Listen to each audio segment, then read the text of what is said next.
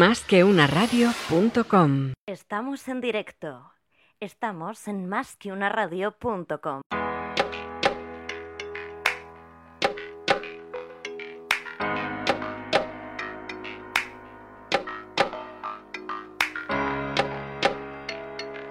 Mundo Startups. Mundo, Startups. Con Luis Vega.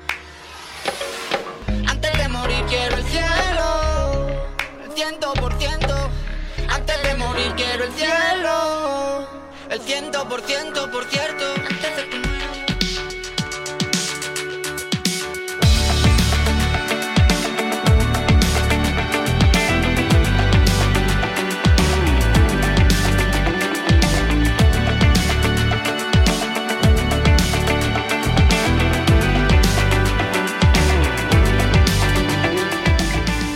¿Qué tal amigos? Muy buenas tardes y bienvenidos a un programa más de Mundo Startup. Hoy vamos con el mundo de la inversión, aquello que es tan importante para cualquier empresa y empresario eh, que está empezando con un proyecto o que lo está consolidando, pues buscar un partner eh, financiero que le pueda dar ese empujón.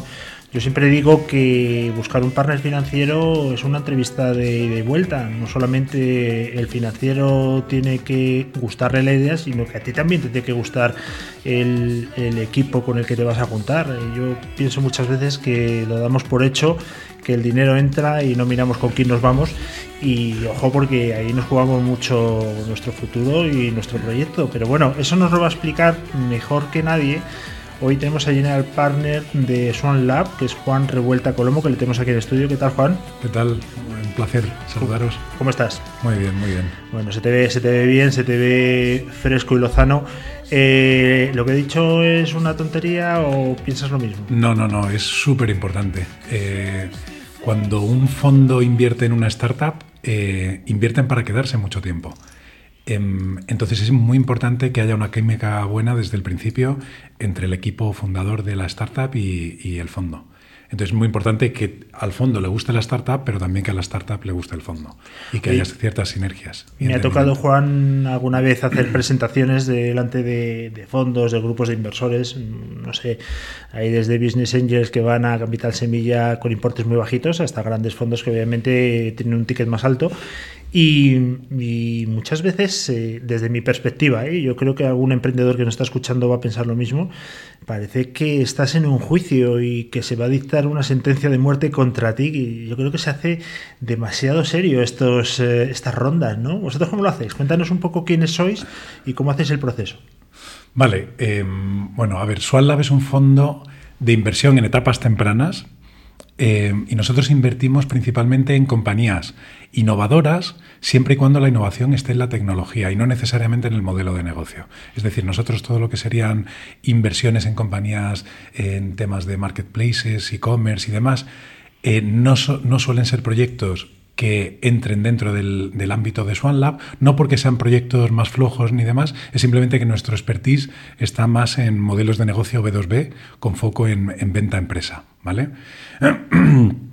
en proyectos más eh, eh, B2C, el, la plataforma tecnológica de fondo no suele ser la, la, clave principal, sueles encontrarte que la ejecución de ese proyecto es más importante que, el, que la plataforma tecnológica en sí. Mm. ¿vale? Nosotros nos centramos en, en, innovación, en tecnología y B2B. ¿vale? Lo que veo, Juan, tú eres ingeniero de formación, luego has, eh, te has formado en, en, la London Business School, máster MBA en el IS, con lo cual eh, tienes eh, una visión muy amplia de lo que es el mundo de los negocios y sobre todo la tecnología, porque tú además has ejercido como ingeniero, no sí. empezaste como financiero no. puro y duro. ¿Cómo no, fue ese cambio? ¿Qué dijiste? Yo, el casco de la obra y los proyectos para otro que a mí me gustan las finanzas. No, me, me, a ver, a mí me encantaba la, la ingeniería, yo me, de, me, dedicaba a diseñar microchips, hacía eh, electrónica y diseñaba microchips y me encantaba, pero sí que de alguna forma... Eh, tuve una vez un proyecto que diseñando un microchip desde marketing dijeron que teníamos que parar. Y, yo desde mi ángulo de ingeniería no entendía, porque era un microchip que llevábamos trabajando en él tres meses, bastante esfuerzo, muchas horas metidas, y entonces me descolocó que desde marketing nos dijesen qué tal. Entonces empecé a rascar, empiezas a mirar un poquito qué otras áreas de negocio tienen relevancia dentro de una empresa eh, entré a hacer el MBA del IES y entonces ahí de repente se te abre un mundo también de opciones que, bueno, en fin, y al final entre unas cosas y otras acabé haciendo capital riesgo. Oye, me decía algún ingeniero que ha venido por aquí, algún ingeniero sobrado, pero súper simpático, decía, hombre, es que entiéndeme, eh, tu carrera de administración de empresas es un parcial de una asignatura mía. Qué desgraciado, pues, va a tener razón.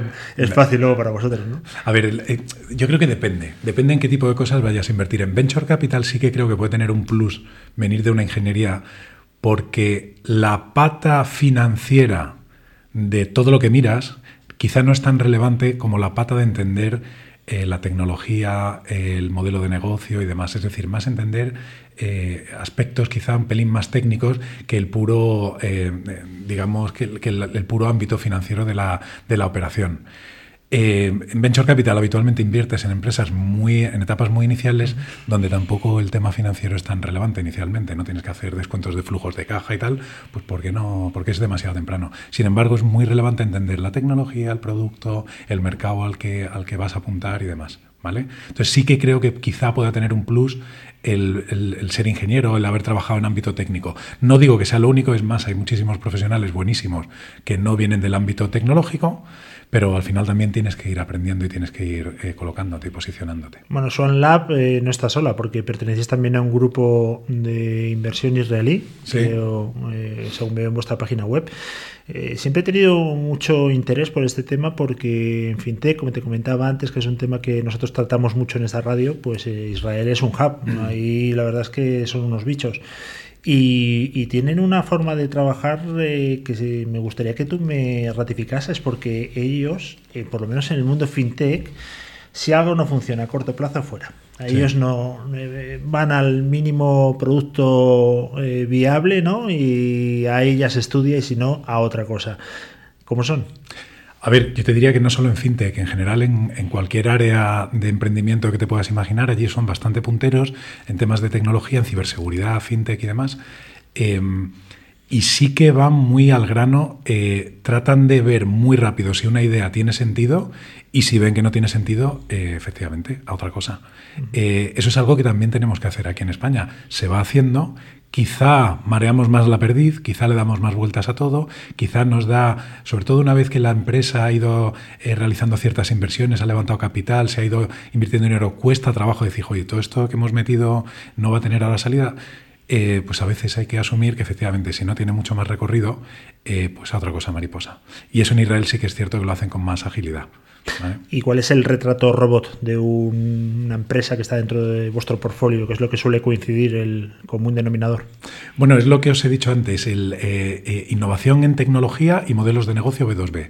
Inicialmente hemos invertido desde lo que sería el, capital post semilla hasta serie B, eh, y todo lo que entra dentro. No, no, somos un fondo enfocado en un sector concreto. Queremos todavía que en España a día de hoy aunque va creciendo en calidad y cantidad el, digamos, el, volumen digamos, de, proyectos tecnológicos, todavía a día de hoy creemos que no hay tantísimo como para centrarse en un, área muy concreta. Aunque todo va evolucionando, ¿eh? va abriendo cada vez más proyectos de fintech, de, ciberseguridad, en fin, de diferentes áreas que puedan hacer pensar que a futuro podamos tener fondos dedicados en algo concreto. SwalLab, el fondo actual de SwalLab, es agnóstico, digamos, en cuanto a sector. Tenemos compañías, tenemos desde un travel tech, tenemos desde temas de ciberseguridad, tenemos algún fintech, tenemos un health tech, en fin, tenemos diferentes, diferentes eh, sectores. Pero siempre estés dentro de la tecnología. Siempre Al final, tecnología y siempre la cabra tira al monte, ¿no? y vosotros que sois eh, ingenieros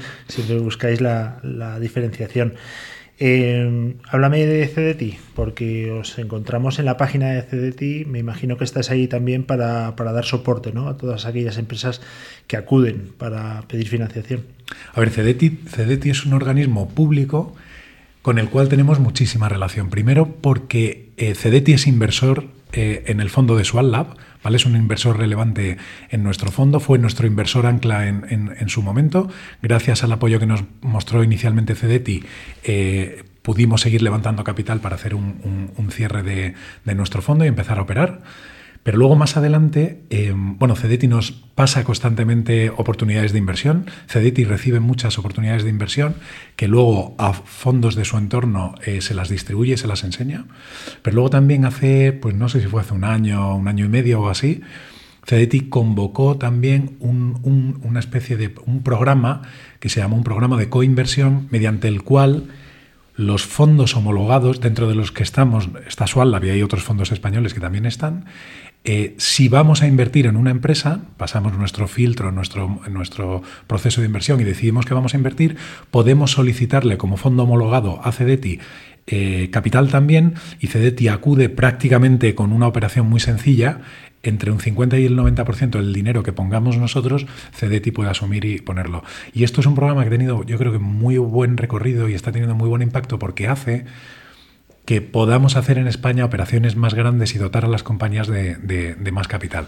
Que ese yo creo que ha sido siempre uno de los problemas eh, que hemos tenido aquí en España, que había fondos, pero no teníamos todavía, digamos, el tamaño relevante necesario, entonces las operaciones que hacíamos pues no tenían suficiente volumen. Y esto ayuda a dimensionar un poco más las operaciones. en, mi, en mi época de director financiero, sobre todo cuando era muy, muy jovencillo, eh, mm, me llamaba mucho la atención, claro, eso es la inexperiencia, eh, que cuando pedías una financiación, eh, los bancos decían, vale, pero ¿con quién más vamos? Es decir, querían estar con, otros bancos también, ¿no? Para repartir el riesgo. Yo no lo entendía, porque pensaba, en lugar de evitar la competencia, claro, luego ya obviamente entiendes todo. ¿Vosotros también sois así? ¿Invertís si hay otros Venture Capital o, o no? A ver, se da mucho en el sector lo que dices, pero nosotros no, no, lo hacemos. Es decir, si nos enteramos que en esa operación está a lo mejor eh, pujando, queriendo entrar otro fondo al cual, con el cual tengamos cierto, cierto entendimiento y demás, sí que podemos plantear una operación conjuntamente y de hecho nos gusta, pero nosotros inicialmente cuando planteamos una operación es para liderar la operación. Es decir, nos entendemos con el emprendedor, le hacemos una propuesta, en esa propuesta siempre dejamos margen para que entre otro fondo, es decir, no nos gusta nunca invertir solos, nos gusta liderar la operación, ser el fondo que digamos negocia los términos de la operación, pero luego siempre queremos, queremos y exigimos que entre alguien más en la operación, ¿vale? En ese encontrar a alguien más puede ser alguien que ya estuviese hablando con el, equipo emprendedor o tenemos alguna operación en la que nosotros mismos nos hemos remangado y ayudado a ese equipo emprendedor a, a encontrar a algún otro que complemente, digamos, la ronda. El sentido de compartir la inversión no es otro que el de, primero, tener más ojos que estén mirando una cosa siempre más enriquecedor, no por nada, eh, sino porque cuando lleguen momentos de problemas, que van a llegar seguro, eh, tienes más ángulos, más puntos de vista y más ángulos para, afrontar el problema. Luego, va a hacer falta meter más capital. Entonces, eh, aunque nosotros siempre reservamos, digamos, capital para siguientes rondas de inversión, cuanto más dinero tengas, digamos, disponible para invertir, mejor. Porque por el motivo que sea, puede que uno de los fondos o dos puedan fallar porque se encuentren en un momento complicado. Entonces, mostrar al mundo inversor, al que estás acercándote otra vez, que hay gente que está ya en la compañía y que quieren seguir invirtiendo, es siempre una, buena señal. Es decir, que es bueno, es saludable que haya varios inversores que acudan a la ronda. Eh, Juan, eh, ¿cuál es el ticket medio de inversión que tenéis y el tiempo razonable en el que una inversión se puede esperar que sea madura en una empresa prácticamente semilla, ¿no? como empecéis vosotros o primeras rondas? Sí. Te diría, desde Swallabs, desde el fondo actual, hemos estado haciendo, eh, te diría, un ticket de entrada medio en torno al millón, millón y medio. Hemos tenido operaciones con algo menos y hemos tenido operaciones con más, pero yo te diría que de entrada medio entre un millón y medio, un millón, millón y medio. Y luego siempre guardamos bastante, hemos guardado bastante capital en el fondo para tener capacidad de, de, seguir acompañando en aquellas compañías que vayan traccionando positivamente. La idea es no tener más de un posicionamiento de 5, 5 millones y medio, 6 máximo en una sola compañía. ¿Vale? O sea, tenemos que ser capaces de diversificar para que aquellas que consigan ir traccionando y llegando hasta las etapas finales, ir pudiendo invertir eh, capital. ¿vale? ¿Y cuánto tiempo más o menos tenéis? Tiempo, pues mira, eh, a todos nos gusta decir que tenemos capacidad de salida rápido, pero la realidad del mercado es que si uno quiere que una compañía eh, genere realmente valor, si está traccionando, está consiguiendo, está creciendo, Tampoco es bueno forzarle una venta rápida, es mejor que la compañía, entonces tienes que estar siguiendo apoyando, la compañía seguirá levantando nuevas rondas de financiación, tienes que seguir invirtiendo en esas rondas y pues te diría que una media, nosotros lo sabemos, tenemos la idea, tenemos el ratio bueno por nuestros socios israelíes. En Israel, una compañía invertida en, un, en, una serie A o, pre-serie A, pues igual estás fácilmente siete años en la compañía, de media unos siete años. Además, por lo que veo en la página web, eh, hablando del fondo israelí, más de 40 exit, con una inversión de 600 millones, eh, bueno, pues eh, tenéis ahí un tras récord importante. Las empresas, me imagino que van todos los días a presentar presentaros eh, proyectos, porque tiene que ser así, ¿no? Pero también me imagino que vosotros a lo mejor buscáis, es decir, oye, esa tecnología me parece espectacular, casa perfectamente con nuestro portfolio, incluso podría ayudar a esta empresa en un futuro, en una hipotética unión, a ser mucho más rentable y tener más valoración. ¿Eso lo hacéis? ¿Salís al mercado a buscar? Mucho, mucho. Es decir, vamos mapeando qué sectores o qué áreas tecnológicas son de creemos que tienen tirón y creemos que son relevantes y entonces sí que ponemos mucho foco eh, en buscar compañías en esas áreas. Hay plataformas tecnológicas que te ayudan a ello y luego estando presente en el ecosistema español, hablando mucho con, con diferentes actores del ecosistema, al final te van llegando las cosas o te vas tú acercando a ellas. Es muy importante. ¿Cuántas veces has tenido un proyecto espectacular pero que ha estado muy mal presentado y eh, la segunda pregunta es, eh, claro, tú dices, este producto no lo puedo dejar escapar, pero este equipo no me acaba de convencer. Eh, puede pasar, obviamente, y a la inversa, como hablábamos antes fuera del micrófono. En ese caso, ¿qué, es lo que tiene que hacer un Venture Capital? Vamos a ver, has planteado dos situaciones. Una es cuando no presentan bien. El no presentar bien nosotros lo hemos solventado básicamente porque hemos metido, hace ya un tiempo metimos una etapa intermedia en, la evolución de la compañía, que es antes de presentar un proyecto de forma final al comité de inversión, creamos lo que se llama un Evaluation Committee. Y en ese Evaluation Committee hay una primera presentación del equipo fundador a todo el, lo que va a ser el, comité de inversión, pero es una primera reunión. Y lo que hacemos es ayudamos mucho al emprendedor en la preparación de ese Evaluation Committee. ¿vale? Entonces, en ese Evaluation Committee hay como un primer filtro, pero le ayudamos al emprendedor a preparar y a presentar. ¿vale? Le decimos qué áreas son las importantes. El emprendedor no va a ciegas, no hace una presentación. Digamos que la presentación a ciegas la ha hecho justo antes a los dos o tres que estén promoviendo ese proyecto. Pero cuando va a presentar al comité de inversión, en el Evaluation Committee es cuando le ayudamos a preparar. Entonces se mitiga bastante, digamos, el, riesgo de presentación pobre. En todo caso, también tenemos que asumir que hay gente, oye, que por el motivo que sea no presenta igual de bien. Entonces, ahí tienes que ver si esa persona que no está presentando bien, a lo mejor es el CEO de la compañía, que sabes que va a tener un rol muy relevante para levantar siguientes rondas de inversión o va a tener que presentar o, vender el proyecto a, grandes clientes y demás, tienes que ver cómo le apoyas o cómo le puedes complementar eh, para levantar rondas de capital a lo mejor con un buen CFO que le ayude, que le ayude en, la, preparación, en la comunicación de los mensajes. Si es para el tema de ventas, pues complementarle con un buen CRO, que, se habla mucho ahora, ¿no? El, Chief Revenue Officer, que le ayude a, estructurar bien el equipo de ventas y la venta final. Y luego el otro caso que me habías puesto era, que ya se me ha ido contándote este, me habías puesto el, caso de la mala presentación, ah, y el caso de que sea un buen producto, pero ah, que el equipo, buen producto y que el equipo no sea bueno. En ese caso no entramos. Ajá. O sea, el, equipo directivo, el tiene equipo que ser, tiene emprendedor tiene que ser eh, de vital importancia para esto, ¿no? Tú puedes tener que el equipo no presente bien y entonces ya ves cómo le ayudas para complementarle que presente bien. Pero cuando el equipo no es bueno, tú identificas que el equipo tiene, que el equipo no, no, no se deja aconsejar, que el equipo eh, son muy cabezones y tienen una idea y de esa idea no salen y no escuchan, eh, o que te das cuenta que no, en fin, que vas viendo cosas, pides referencias y no te dan buenas referencias en una etapa, en una compañía, en una startup, en, etapas muy iniciales, si el equipo no todo lo que vaya a hacer la compañía es el equipo. El equipo tiene que saber pivotar cuando lleguen momentos complicados y tal. Si el equipo no es, no es bueno, es mejor no entrar. Oye, y, has dicho antes que entrabais con, mayoría, pero ¿eso significa mayoría del capital social o siempre el emprendedor tiene la mayoría del proyecto? ¿Cómo lo hacéis vosotros? No, no, no, no, nunca entramos en mayoría. Siempre entramos en minoría. Minorías, digamos, significativas o relevantes que pueden rondar de, del 15 al 20%, pero nunca, nunca entramos en mayoría. Lo que sí que establecemos son pactos de socios mediante los cuales pues tenemos ciertos derechos, ¿vale?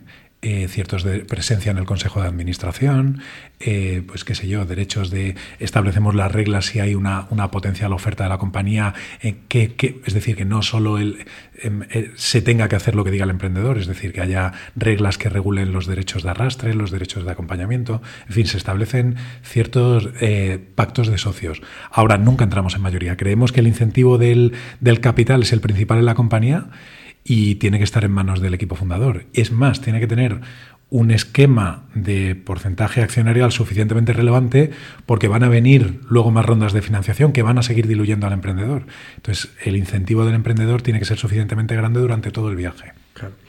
Y bueno, ¿cómo os involucráis? Eh, decir, ya has dicho que en algunas ocasiones sois parte del Consejo de Administración, de hecho tú formas parte de unas cuantas, eh, pero en el día a día un fondo de inversión se debe meter. Vosotros, por ejemplo, ¿cómo lo hacéis? No meteros, sino aconsejáis, tenéis un puesto en la dirección, aparte de en el Consejo de Administración, ¿el día a día lo lleváis o cómo se reporta? A ver, aquí cada fondo, cada uno lo hace de una forma y no quiero decir que haya una forma que sea mejor de funcionar que otras. Hay gente que es totalmente no activa en la compañía y les funciona fenomenal.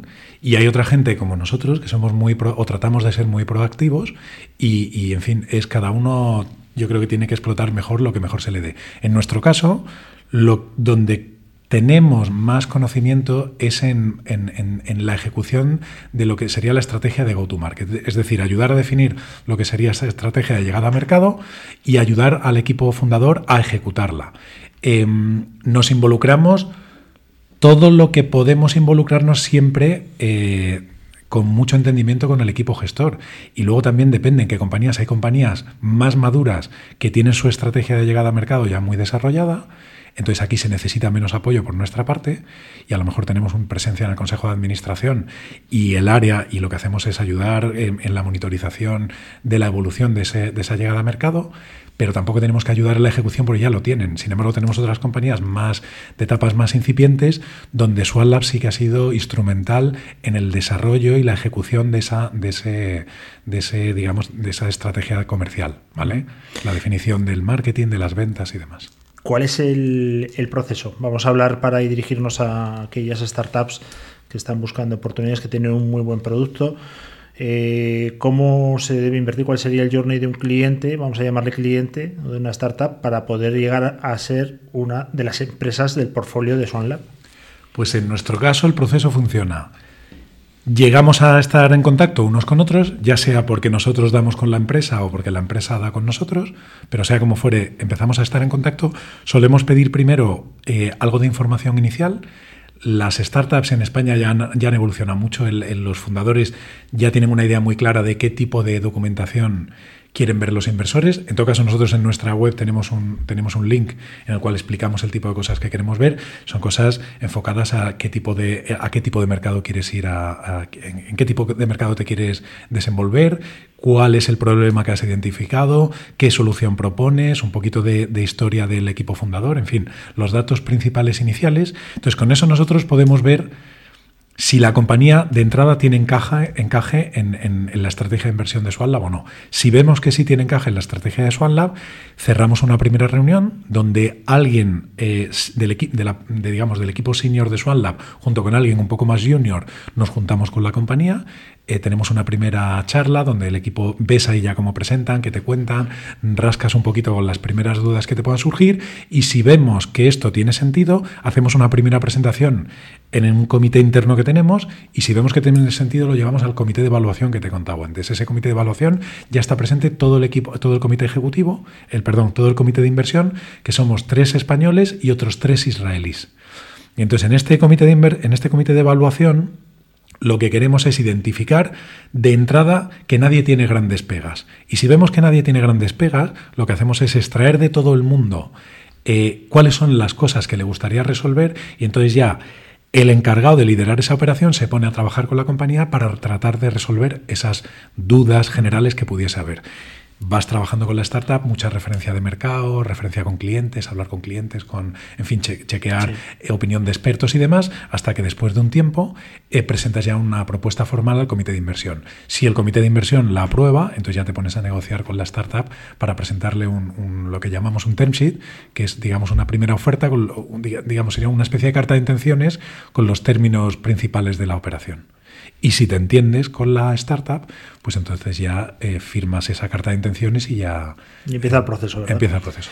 Eh, hace un par de años me tocó un trabajo, un proyecto que consistía en comprar una empresa fintech en el mercado para una compañía y una empresa de insurtech. Eh, bueno, no, no vamos a dar en absoluto nombres, todo queda en la confidencialidad, como no puede ser de otra manera, pero me sorprendió muchísimo las valoraciones que los emprendedores estaban haciendo de sus proyectos. Había valoraciones de seis ceros en el que tú preguntabas eh, cuánto facturas y te no, nada, absolutamente nada, pero el proyecto es espectacular, ¿no? Nos hemos vuelto un poco locos, hay una burbuja emprendedora, el exit, unicornio, nos ha hecho mucho daño. ¿Qué consejo darías? Mira, eh, con el tema de las valoraciones es el tema del eterno debate que va a haber siempre para los, para los que estamos del lado de la inversión, eh, hay mucha burbuja. Oye, estará todo inflándose, las valoraciones son demasiado altas. Si vas y le preguntas a emprendedores, te van a decir, es que aquí en España las valoraciones están por los suelos, porque en el extranjero es que a mí me valorarían.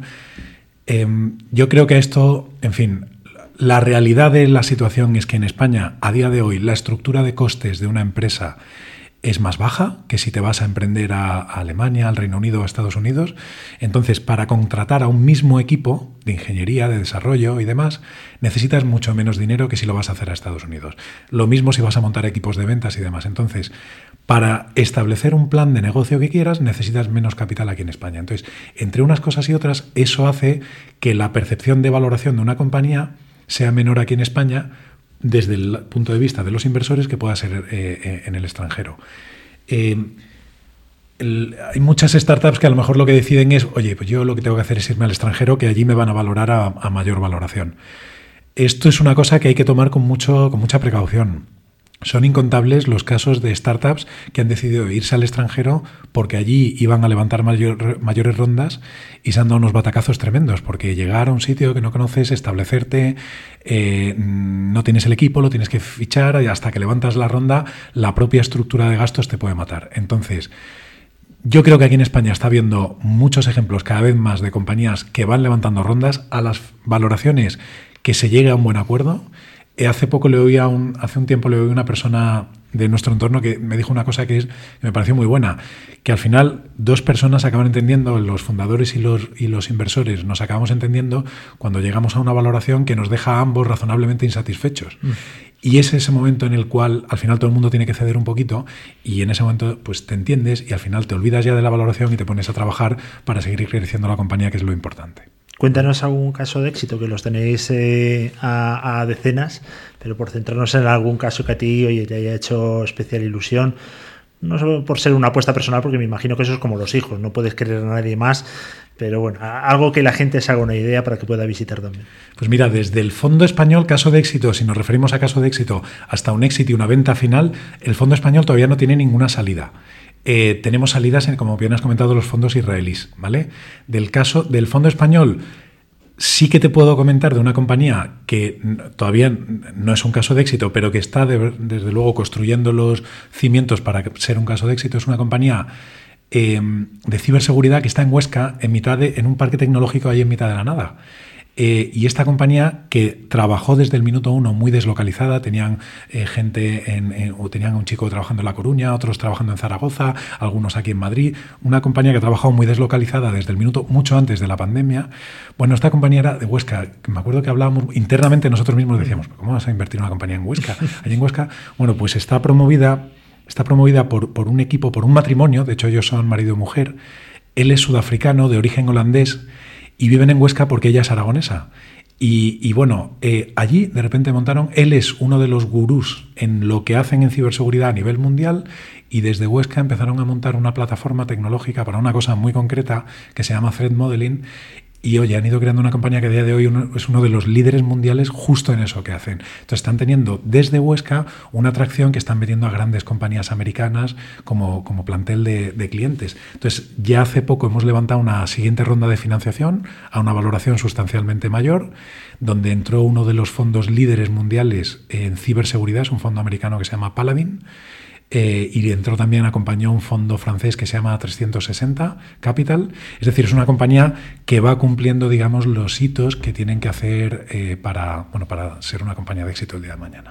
Oye, porque tus colegas israelíes han fijado en España para, para poner, bueno, pues replicar el modelo de negocio que tenían allí, porque anda que no hay países en el mundo. Sí, bueno, pues precisamente fue en Israel, eh, el equipo israelí estaba ya levantando los fondos del tamaño que tenían que levantar los fondos para el tipo de inversiones que querían hacer. Entonces, en nuestro sector, la única forma de crecer es o levantas fondos más grandes, que ya no era una opción, porque ya los levantaban suficientemente grandes, o levantas más fondos. Entonces, ¿dónde levantan otros fondos? Decían, "Pf, a Estados Unidos o a Inglaterra no me voy a ir, allí saben de Venture Capital tanto más que nosotros. Entonces, ¿en qué otras economías podemos tener las dinámicas que teníamos en Israel en los años, a primeros de los 90, que fue cuando empezó el grupo israelí? Entonces, pues bueno, hubo un, momento, poco antes que nosotros, llegaron a un acuerdo con un equipo eh, ejecutivo polaco y levantaron un fondo de 30 millones de dólares en Polonia, que ha sido un éxito, es un fondo que ha tra- traccionado fenomenal. Entonces dijeron, esto es lo que tenemos que seguir haciendo. Entonces, por circunstancias de la vida, el CEO de Swan Lab, que es Mark Cavelars, eh, eh, hizo un viaje con el Jewish Business Club a Israel eh, y estuvo allí y coincidió con el equipo de Giza. Eh, hablaron con ellos, les comentaron, oye, les contó, oye, en España estamos haciendo esto y tal. Ellos se interesaron por ver cómo era España, qué pasaba en España, vieron que en España se encontraron con un país, digamos, con el mismo nivel de subdesarrollo, entre comillas, que tenían en Venture, bueno, sin entre comillas, si lo comparas con otras economías, el mismo nivel de subdesarrollo en Venture Capital que tenía eh, Polonia, pero con un país con mayores infraestructuras, eh, grandes empresas y tal, y vieron el potencial. Entonces, bueno, llegamos a un entendimiento y decidimos promover conjuntamente SwatLab, constituyendo una gestora conjuntamente y lanzándonos juntos a levantar el fondo. Ujú. Oye, eh, yo me acuerdo que el hijo de un amigo cuando era pequeño eh, quería, no me acuerdo qué quería, pero un capricho, estaba la típica rabieta niño pequeño y le dijo al padre que no, que yo no tengo dinero. Y dice, ¿cómo que no? Sácalo de la pared. Se refería al cajero. Él pensaba que el dinero salía de la pared, punto final, ¿no? Hay mucha gente que piensa que es que el Venture Capital es que tiene el dinero por castigo, o sea, lo, lo sacáis en una impresora, ¿no? Y al fin y al cabo os lo dejan a vosotros también y estáis eh, asumiendo un riesgo brutal porque es el dinero de otras personas. ¿Cómo se cómo se lleva eso, porque eso debe presionar mucho. Estamos hablando de dinero de otras personas, eh, no, no, es cualquier cosa. Es, es, muy relevante, es dinero, es dinero nuestro, nosotros también aportamos capital al fondo, evidentemente es un, un tamaño de, de, capital muy diferente al, al, al, dinero que recibimos de otros, de otros inversores, pero al final efectivamente aparte de tu dinero estás gestionando el dinero de terceros. Sí es cierto que, por ejemplo, en Sualab ahora mismo tenemos capital para invertir pero tienes que pensar muy mucho dónde lo vas a invertir. Nosotros, en nuestro caso concreto, tenemos muchas compañías que están evolucionando positivamente y sabemos que van a necesitar rondas de capital. Entonces, todo el dinero que pongas en un sitio es dinero que, de menos que vas a tener para poner en otro. Entonces, tienes, desafortunadamente, el capital es un recurso escaso, entonces tienes que ver y pensar muy bien dónde vas a, a, a poner el capital. Y tienen que tener muy claro que si pones el capital en un cierto sitio es porque tiene que haber recorrido y el equipo fundador tiene que ser capaz de convencer que aquí el plan y el proyecto y hay credibilidad para pensar que vamos a llegar a la siguiente etapa. No sé si me lo puedes decir, pero te voy a preguntar cuál es la rentabilidad más o menos que soléis ofrecer en, en el fondo. No, bueno, no es que sea la que ofreceremos, ya la veremos el claro. día que, que, se liquide el fondo. Nosotros sí que vamos a una rentabilidad objetivo en torno a dos veces y medio, ¿vale? Del, del capital invertido neto para inversores. Uh -huh. Es, digamos, un poco el objetivo que tenemos en, en mente. El otro día hicimos un programa especial eh, sobre los ganadores del COVID, porque ha habido sectores realmente que han salido súper reforzados. Y parece que el tecnológico pues, ha sido un, bueno, pues el boom. Eh, ha hecho más el COVID, por lo visto, por la tecnología que Apple y Microsoft todos juntos. ¿no? Eh, ¿Vosotros lo notáis y pensáis que estás, o estáis en una situación de ventaja porque siempre habéis apostado por este sector, obviamente? Te diría el tecnológico, pero según en qué áreas, ¿vale? Por ejemplo, hay un área muy nosotros tenemos una inversión en un área que está sufriendo mucho, que es el tema de tecnología aplicada al mundo de los viajes. Eh, los viajes se han hundido literalmente En nuestro caso, nuestra compañía participada tenía mucho foco en, en, viaje corporativo y, de la noche a la mañana por la pandemia las empresas han dejado de viajar. Es una empresa que ha sufrido, gracias a Dios, tenía suficiente una estructura de capital ahora mismo suficientemente bien dimensionada y está aguantando el, tirón. Pero muchísimas compañías tecnológicas del ámbito eh, de viajes, por ejemplo, lo han pasado y lo están pasando, algunas, muchas cerrando y demás. Ha habido otras áreas tecnológicas, sin embargo, que se han visto muy, muy beneficiadas. Esta que te he comentado, ciberseguridad, por ejemplo, tremendamente beneficiada.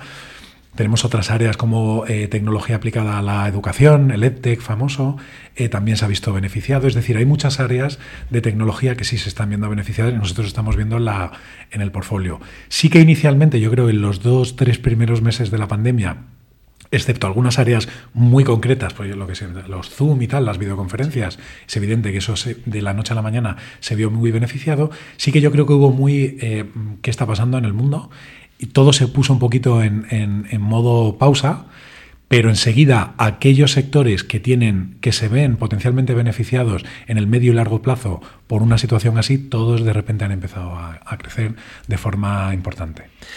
Eh, Juan, Juan Revuelta, la última pregunta ya, y esta ya es de todo a 100 porque siempre tengo que hacer una pregunta a los chinos. Eh, me imagino que no haréis juicios sumarísimos ¿no? en esa presentación, es que me da mucha pena cuando va un inversor y no voy a hablar en plural por ti, pero le meten caña y, parece que el hombre ha, cometido un asesinato. No sois tan malos, ¿no? bueno, yo creo que yo creo que hay que saber transmitir un resumen, digamos, de lo que has visto por el bien del emprendedor, pero también hay que tener cierto nivel de educación y darte cuenta que ese emprendedor eh, lleva mucho trabajo, está arriesgando probablemente su propio capital, su tiempo, su situación personal y demás. Entonces, las chulerías, las malas formas y las arrogancias, yo creo que hay que guardárselas para otro, para otro momento. Hay que ser, ponerte en su sitio, darle feedback porque va a ser bueno para el propio emprendedor. Si a ti no te ha gustado el proyecto, por el motivo que sea, darle un feedback sincero que le ayude a mejorar de cara al futuro. Pero hombre, las efectivamente arrogancias y demás no, no, casan con nuestro estilo, al menos. Y última pregunta, ahora sí, de verdad que es la última, y esta me tienes que responder en formato Twitter. ¿Qué opinas de los pseudo business angels? ¿En qué sentido? ¿Gente que juega a...? Sí, gente que juega a una profesión que no es la suya. Pues bueno, cada uno con su dinero en el fondo. Un business angel lo único es que es su dinero, entonces no voy a entrar a criticar lo que hace cada uno con su propio dinero. Sí que creo que cuando te metes donde no sabes, pues las posibilidades de fallar pues son más elevadas. Pero bueno, también nos equivocamos nosotros y es nuestro día a día. es decir... Juan, que ha sido un auténtico placer. Juan Revuelta Colomo, eh, General Partner de Swan Lab, que yo en esta radio es que tenemos el dinero por castigo y no nos va a hacer falta, pero a todo el mundo recomiendo que si está con una empresa tecnológica y está buscando opciones, pues que os tenga muy en cuenta porque me parece muy coherente todo lo que has dicho y se van a encontrar yo creo que muy bien tratados, que es lo importante y que les deis consejo y que les ayudéis y acompañéis. Que ha sido un placer. Muchísimas gracias por estar hoy con nosotros. Gracias a ti, Luis. Y a la gente que nos escucha, recordad que volvemos eh, mañana. Hoy estamos a día 13 de abril, cuando pasan ya unos minutos de las 7 y media de la tarde, en este programa número 948 de Más que una radio. Nos vemos, como digo, mañana. Le hablo Luis Vega. Un saludo.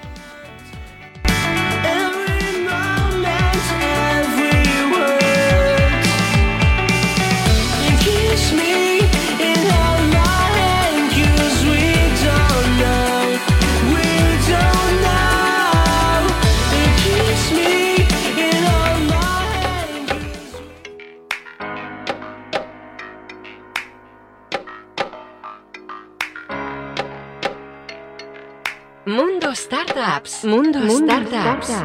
Con Luis Vega.